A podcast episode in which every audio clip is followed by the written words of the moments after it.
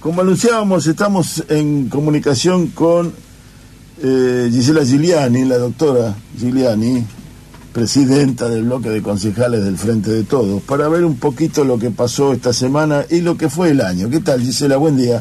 Daniel Hola, te saluda aquí desde FM Ondas. Hola, ¿qué tal? Buen día. Buenos días. Este, pasados por agua, pero felices. Pasados por agua. Sí, extremo siempre en Bahía. Este, sí, de- del- hoy hablaba de los monzones que estábamos sufriendo. Eh, para empezar un poco de lo que fue esta semana, un debate muy acalorado sobre la suba de tasas, donde finalmente el bloque de ustedes no acompañó en la propuesta de la mayoría de- de- del oficialismo, eh, con algunos cruces como corresponde un poco calientes en el, en el debate. Eh, ¿Cómo lo ves desde tu presidencia eh, este debate, de particularmente del, del, del jueves pasado?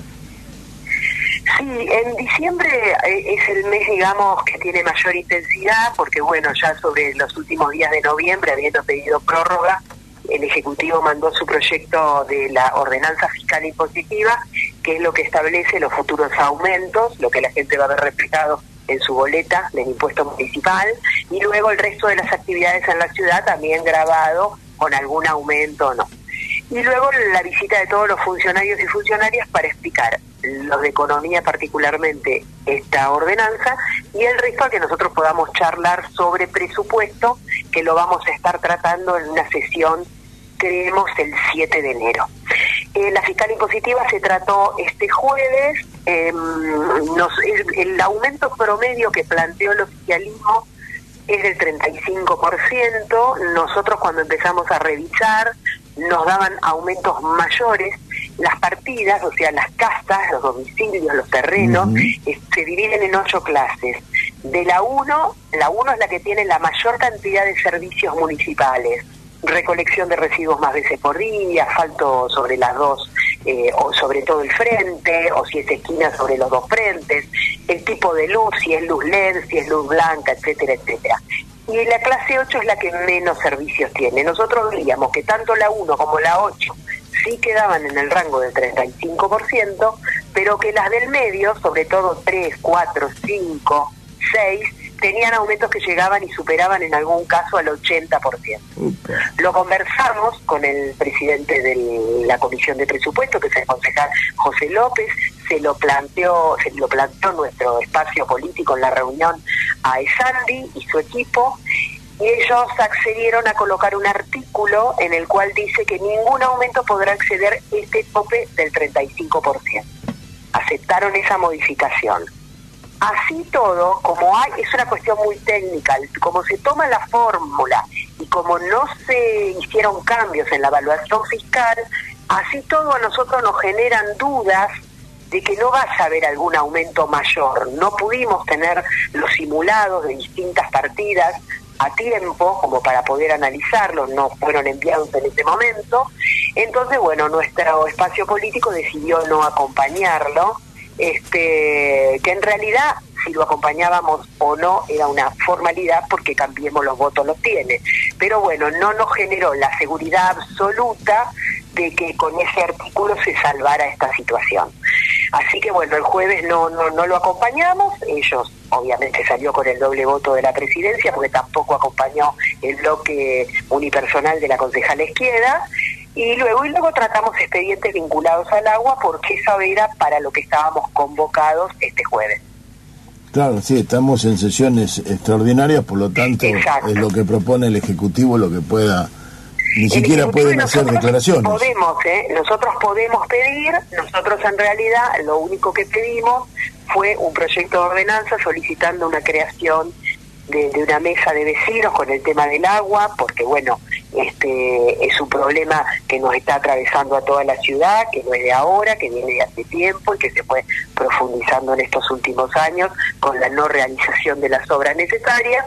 Y bueno, y ese proyecto luego terminamos sacándola con la autoría de todos los bloques, porque bueno, llegamos a un acuerdo como para avanzar en ese sentido, pero el objeto de esta sesión era fiscal impositivo y los temas de agua.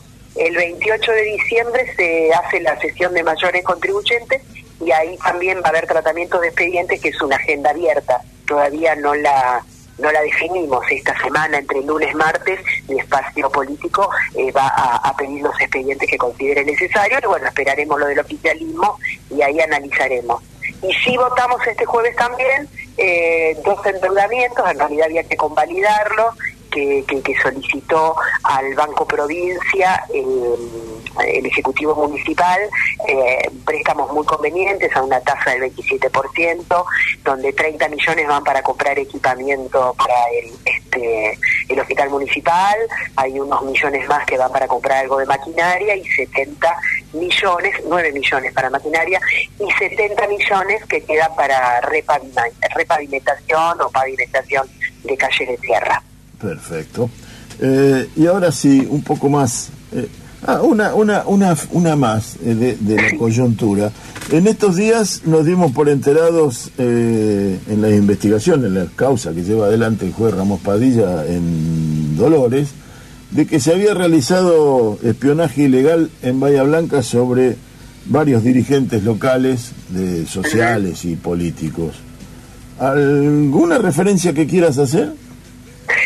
Sí, la verdad que este, nos, devuelve a los peores momentos los más este, dolorosos y nefastos de, la Argentina, ¿no? que nos remiten a la dictadura militar, resabios de ese tipo, que, uno, eh, por eso siempre desde el frente de todos, todas y todos, nosotros insistimos mucho con las políticas de memoria, verdad y justicia, porque esto no, no, no, no es algo menor, no es una pavada, eh, algunos decían, bueno, a ver, no pasó nada mal. No, esto no puede ocurrir. Uno debe poder, uno una debe poder realizar su actividad eh, laboral, política, universitaria, sindical, como dirigente social, como lo que fuere, este, con la libertad absoluta como lo establece nuestra Constitución. Lo que nosotros, más allá de solidarizarnos con todos los compañeros y compañeras en la ciudad, nosotros tenemos una compañera de bloque, Analía López, como dirigente del, de SADOP en su momento, uno de nuestros secretarios como dirigente del Grupo 83, compañeros cercanos como Rodrigo Bahía del Movimiento de Vita, o César García de la CCC, o sea, varios este, compañeros, Gabriel Godoy, diputado, bueno, eh, fue, se fue ampliando el número, después se van conociendo más nombres, por supuesto la solidaridad, pero repudiamos y rechazamos fuertemente estas prácticas y esperamos que se pueda avanzar como se debe avanzar con todo el peso de la ley, por la historia que tenemos como país, por el nunca más, digamos, este, como debe ser en el ámbito de la justicia. Sí, yo deliberadamente hablé de espionaje y no de, informes de inteligencia, porque la palabra inteligencia no... Leí lo que leí de los informes y la palabra inteligencia no le cabe. No, no, es una locura, la verdad que nos quedamos muy... Pero verdaderamente es preocupante de que se haya gastado eh, fondos de, del fondos estatales, fondos de Estado, para hacer un informe que diga lo que pensaba tal o cual dirigente. Es una... Es, muy, grave, es muy grave. Es una locura, aparte todas y todas las personas que, hasta ahora nosotros, cercanas a nosotros, este, han estado en, esa, en ese, digamos, objetivo de la AFI en ese momento, personas que expresaban públicamente lo que pensaban, que manifestaban abiertamente su posición, como, como ocurre en el marco de la democracia, ¿no? Como es la política y como es la militancia eh, social, sindical política, valga la redundancia, ¿no? Así que la verdad que, horrible y bueno, creo que, hay que avanzar desde la justicia y la justicia tiene, más allá de los mensajes de rechazo repudio que hacemos nosotros como cuerpos sociales y políticos, me parece que este, es la justicia quien tiene que, dar también acá una cuestión ejemplificadora, ¿no? Porque esto realmente es el nunca más, y cuando decimos nunca más, tiene que ser así, son cosas que no pueden ser ni discutidas ni negociadas y son, eh, digamos, eh, fundacionales de nuestra democracia que es tan joven. Eh, y de, parte del oficialismo bahiense, eh, en, forma personal, individual, aislada, privada, ¿se hizo algún comentario, algún dirigente con los que se cruzan diariamente, no, conviven? No, en lo personal a mí como presidenta de bloque no, yo no leí tampoco nada en las redes, sí leí un comunicado de la UCR leí comunicados de otros espacios como integración ciudadana pero pero no no de oficial de, Juntos por el Cambio no lo leí, no lo leí. Me resulta raro no haberlo leído porque, bueno, yo me, manejo con redes, porque, bueno, uno siempre está actualizando desde la noticia o alguna situación que, puede estar ocurriendo y la verdad que no, no, no vi nada. Eh, porque también es llamativo, ¿no? Es decir, de, algo... no sé si tienen responsabilidad o no, supongo que los consejeros tienen responsabilidad, ni nadie en Bahía Blanca sacó algún partido beneficioso de los informes esos, pero... No, y la realidad es que esto es algo que nos puede atravesar a cualquiera de las personas que, que, realizamos actividades en, un marco, como te decía, de, militancia política, sindical, social, universitaria, la que fuere. Y esto debe ser eh, esto ya es algo que nos atraviesa como país, como provincia, como ciudad, como democracia, entonces bueno, debe ser una hay algunas cuestiones que debe haber rechazos unánimes, así como el jueves también nosotros eh, presentamos un repudio que se hizo en conjunto con los tres bloques, Juntos por el Cambio, Gabriel Esquieda y nosotros, por los hechos antisemitas que ocurrieron en la plaza, porque mm. nos parecieron hechos graves, como nos manifestamos como cuerpo, también debería eh, salir de Juntos por el Cambio un repudio a lo que ocurrió, ¿no? pero bueno, no, no, no fue así. No ha sido. Bueno, es un dato. Eh, a veces el, silencio, el silencio también habla. El silencio, habla, sí. Eh, en música los silencios tienen un tienen este un grafema, así que este, acá, y ahora sí, eh, sobre un año, llevas un año como presidenta del, del bloque, un año como, como concejal y un año como presidenta del bloque. ¿Qué conclusiones sacás de este año si mirás para atrás? Que es un año absolutamente atípico, pero desde el funcionamiento del bloque y desde el funcionamiento del Consejo, o tuyo como concejal.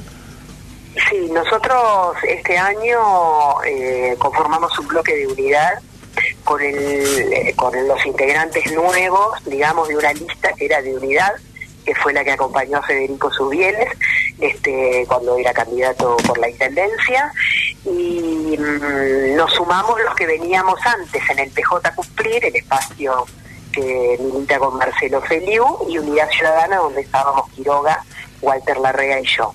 Eh, el desafío que me ha tocado más grande es conducir un bloque de 11 concejales y concejalas en términos de unidad. Eh, me parece que, bueno, más allá del año atípico por la pandemia, logramos sortear todo el año, no sin dificultades, no sin complejidades internas, discusiones, pero me parece que, llegamos y que trabajamos en el Consejo Deliberante marcando, eh, marcando agenda en muchos en muchos casos este, planteando de manera fuerte y en unidad la postura política del frente de todos en la ciudad. Eh, un tema que nos atravesó todo el año y nos sigue atravesando es el sanitario. Nosotros en julio comenzamos con un comunicado que bueno que, elegimos esa forma por expresarnos y luego sí con las notas y la, la discusión en el consejo pero empezamos a plasmar en comunicados y en placas o algo las líneas por nosotros pensamos que debería ir la gestión sanitaria en la ciudad. Este, nosotros decimos que ha sido un esfuerzo muy grande de todos los trabajadores y las trabajadoras de salud, a pesar de, la poca habilidad y voluntad política del secretario de salud para poder articular y llevar adelante este, la gestión de la pandemia. Y mucho compromiso también de la sociedad en términos de cuando fue en los momentos más duros del aislamiento, etcétera. Eh, también pudimos este, ser firmes con nuestra postura en el tema de la recolección de residuos, cuando el intendente anunció que lo privatizaba. Este, lo planteamos públicamente, bueno, y decidió no avanzar en esta propuesta. Fuimos muy firmes también en decir que no al dragado del arroyo Napostá, por las cuestiones no solamente del ecosistema, sino también por algunas cuestiones hidráulicas que en términos días de lluvia como estos se pueden generar si no se hacen las cosas bien. Este, ayer hubo por, por, por decisión nuestra, porque lo pedimos y porque insistimos, la primera vez que se reúne en forma virtual la Comisión Asesora Ambiental del Consejo Deliberante, que es el espacio donde se deben discutir con todos los actores de universidades, de ONG, técnicos de la municipalidad y concejales estas cosas. Eh, me parece también que fuimos firmes con el tema del transporte público. Eh, si bien ellos tienen los votos y pueden sacar licitaciones por tiempo indeterminado o mayor tiempo que lo que dice la ley orgánica de las municipalidades, eh, nosotros vimos el debate político y planteamos por qué no íbamos a acompañar esto y por qué sí acompañábamos por ahí la emergencia sanitaria, la emergencia económica y la emergencia en transporte en términos de sostener los circuitos de, digamos, de, transporte urbano y que no se pierdan puestos de trabajo en la ciudad, porque la verdad que el año ha sido no solamente difícil en lo sanitario, sino las consecuencias económicas y sociales profundas y que van a persistir en el 2021. Y terminamos votando y trabajando ordenanzas interesantes. Uno de los logros más importantes fue la ordenanza de cannabis medicinal, que la votamos en la última sesión ordinaria, es un trabajo de nuestro espacio político, que lo que hizo fue representar en la ordenanza la voz de las organizaciones y las madres y los padres eh, y las personas, usuarios y usuarias del cannabis medicinal. Una ordenanza, la verdad, muy completa para la ciudad y que cuando vinieron los funcionarios de salud obtuvimos la palabra del subsecretario eh, Yuglar, Ezequiel Yuglar, de salud, este, de ya empezar a trabajar en el registro y en la constitución del Consejo Consultivo. Y luego también logramos la adhesión por ordenanza a la ley Micaela, eh, la ley provincial, la 15.134. Es muy importante porque planifica y establece cómo trabajar en la ciudad en esta temática. Tuvimos mucha articulación con el Ministerio eh, de las Mujeres de Provincia y de Nación. Presentamos dos ordenanzas que aún eh, no han podido ser votadas porque el oficialismo todavía no nos ha dado eh, el lugar, una vinculada a la adhesión a la ley de suelo urbano, porque nos parece un tema muy importante para la ciudad vinculado directamente a la crisis habitacional, ¿no? al déficit de viviendas, y otro que es el de mm, agro agroecológico, ¿no? de cultivos, etcétera. Así que bueno, ha sido un año interesante. Hay muchas más ordenanzas, no me quiero ordenar, eh, ordenar, perdón, olvidar porque muchos compañeros y compañeras han trabajado. Hicimos una agenda de género muy interesante que presentamos en marzo a, digamos, a solicitud de nuestro espacio político se conformó en el Consejo Deliberante la Comisión de Género, Equidad y Diversidad. Es una comisión nueva, así como está la de Obra Pública, la de Salud, la de Legal y Técnica, etcétera. Tenemos esta esta nueva comisión que empezó a funcionar en la segunda mitad del año.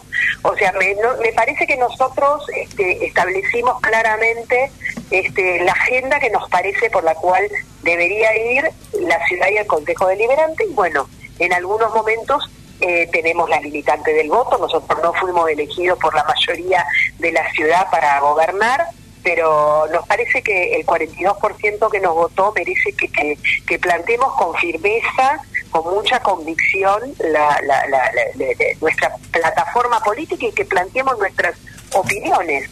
Perderemos por la cuestión numérica de los votos, pero bueno, siempre nuestra propuesta y nuestra voluntad de que se pueda ir por otro camino, ¿no? Donde el Estado esté más presente. Sí, ahí justamente, ahí va la, la, anteúltima pregunta era, que iba a hacerte, era eh, sobre esto. Muchas resoluciones de esta en este año se terminaron resolviendo con el doble voto del presidente, algo que es formal, legal, no tengo nada, En, lo, en lo formal y en legal no tengo nada contra ellos, pero políticamente tiene un costo porque hace a las veces de que el lugar donde se tienen que acordar las cosas no logran acordarse.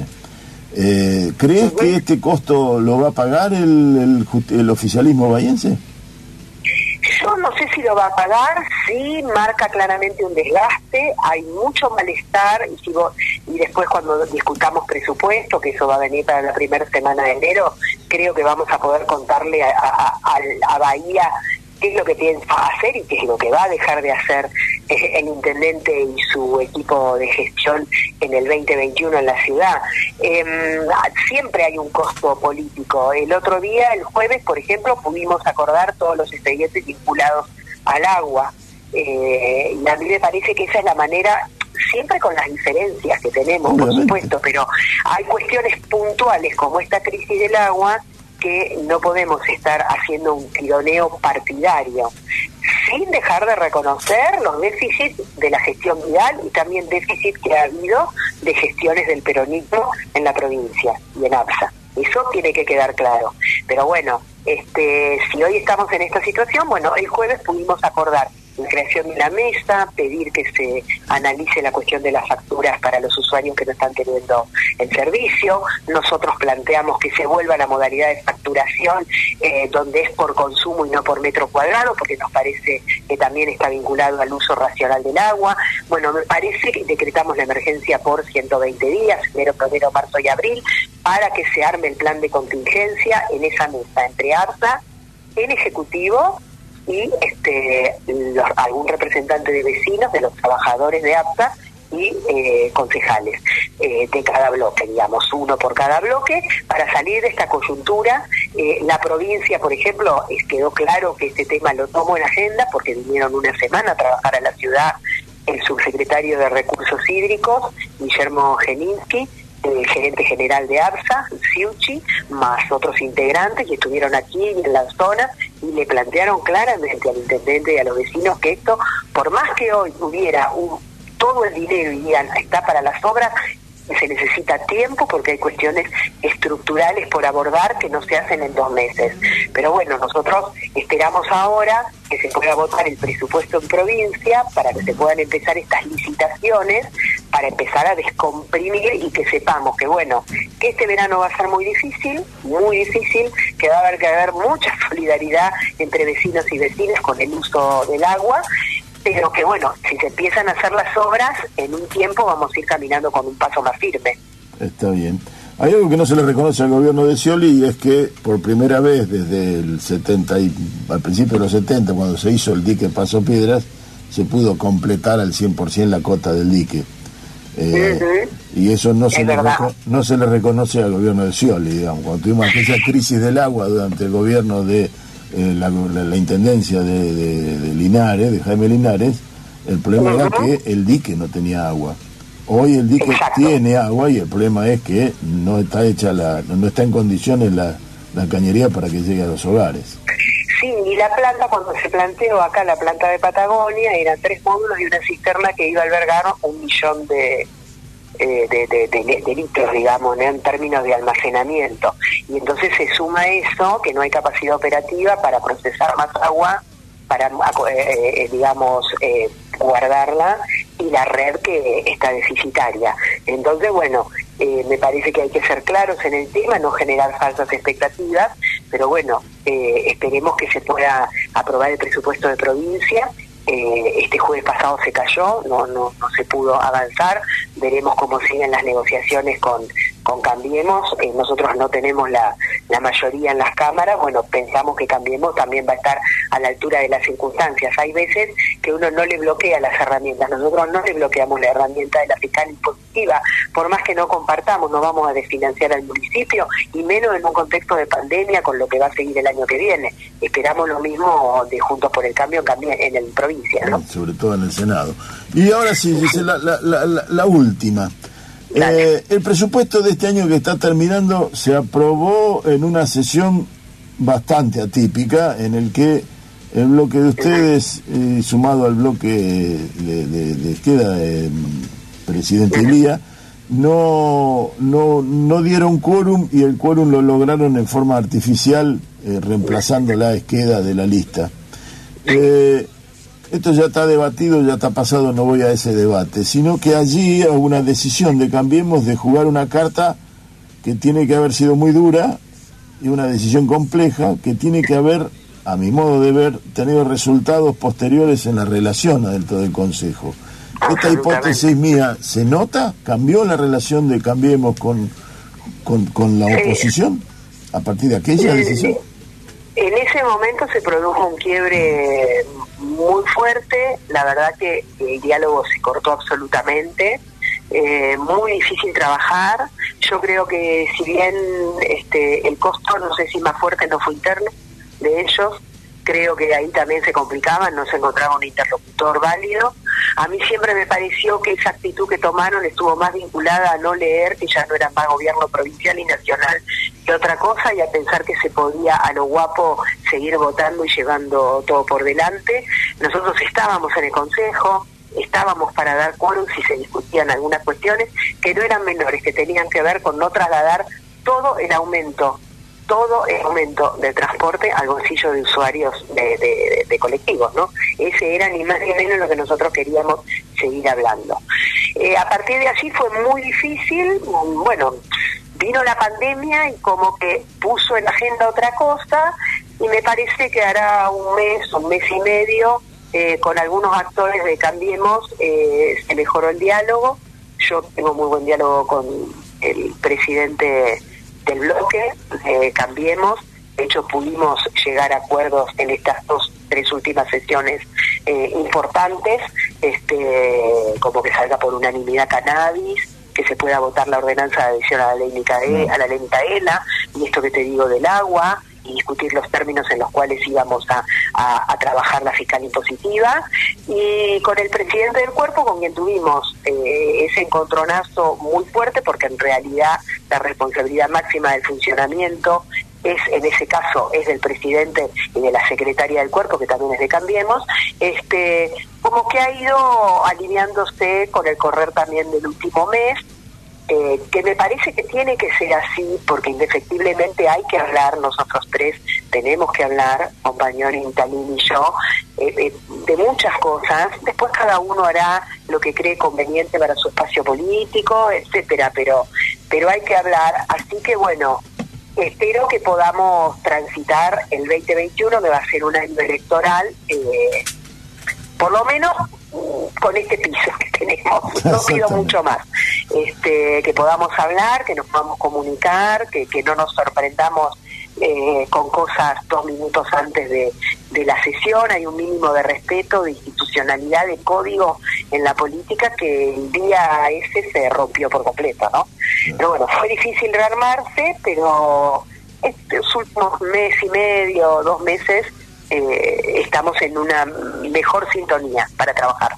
Perfecto. Bueno, Gisela, te agradecemos muchísimo tu tiempo. Eh, te felicito en lo personal por tu trabajo en el Consejo, lo que has hecho, lo que has dicho y lo que no se ve, pero que ha dado resultados. Eh, bueno, y, a través tuyo a todo el bloque. ¿eh? mucho no se ve de concejales y concejalas, no solamente de la presidencia. Hay mucho trabajo que por ahí no se nota y la gente por ahí piensa que uno va nada más que el jueves, la verdad que no. Así que yo en eso también quiero rescatar el trabajo de mis compañeros y compañeras de bloque que han estado en, integrando todas las mesas en los barrios en los momentos más críticos de la pandemia de este año, acompañando a merenderos, organizaciones sociales, atendiendo en el consejo, así que también lo quiero destacar porque porque han hecho un gran trabajo. Coincido, eh, coincido en, la observación y te incorporo en ese gran trabajo. Estaremos. gracias. Espero que tengan un, un vos y, tu, tu, cuerpo, el cuerpo de concejales un muy buen fin de año dentro de las posibilidades que esta, que esta realidad nos permite. Y estaremos en los primeros días de enero volviéndote a molestar cuando comience el debate final del presupuesto. Bueno, perfecto, ahí nos veremos entonces. Igualmente, fin de año para ustedes. ¿eh? Concejal, concejala, hasta el año que viene. Muchas gracias. Hasta el año que viene. Adiós, gracias.